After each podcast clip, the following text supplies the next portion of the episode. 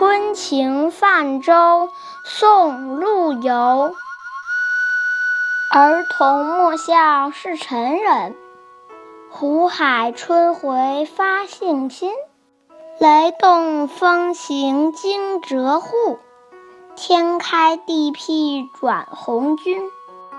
粼粼江色涨时代，袅袅柳丝摇屈尘。欲上兰亭却回照，笑谈中绝愧清真。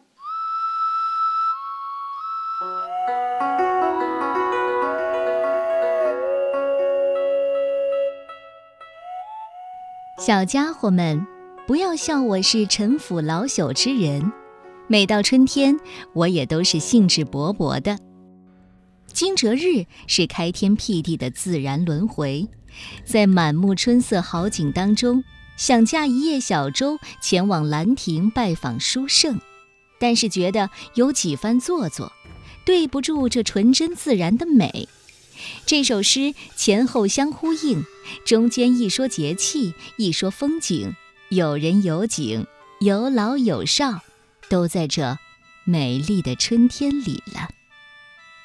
今天是农历的二十四节气当中的第三个节气惊蛰，古时候称为启蛰。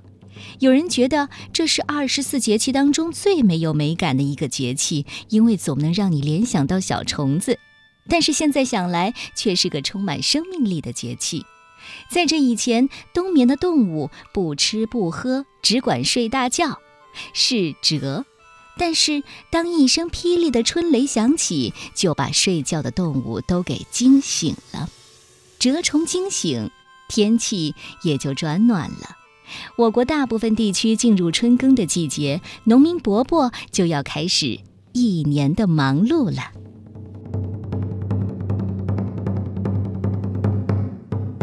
春晴泛舟，陆游。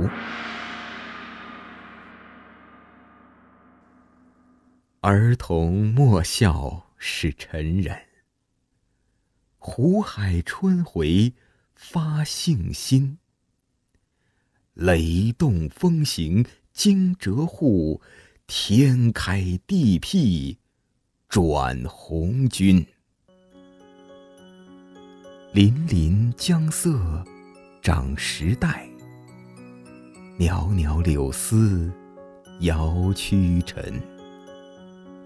欲上兰亭却回照，笑谈终觉愧清真。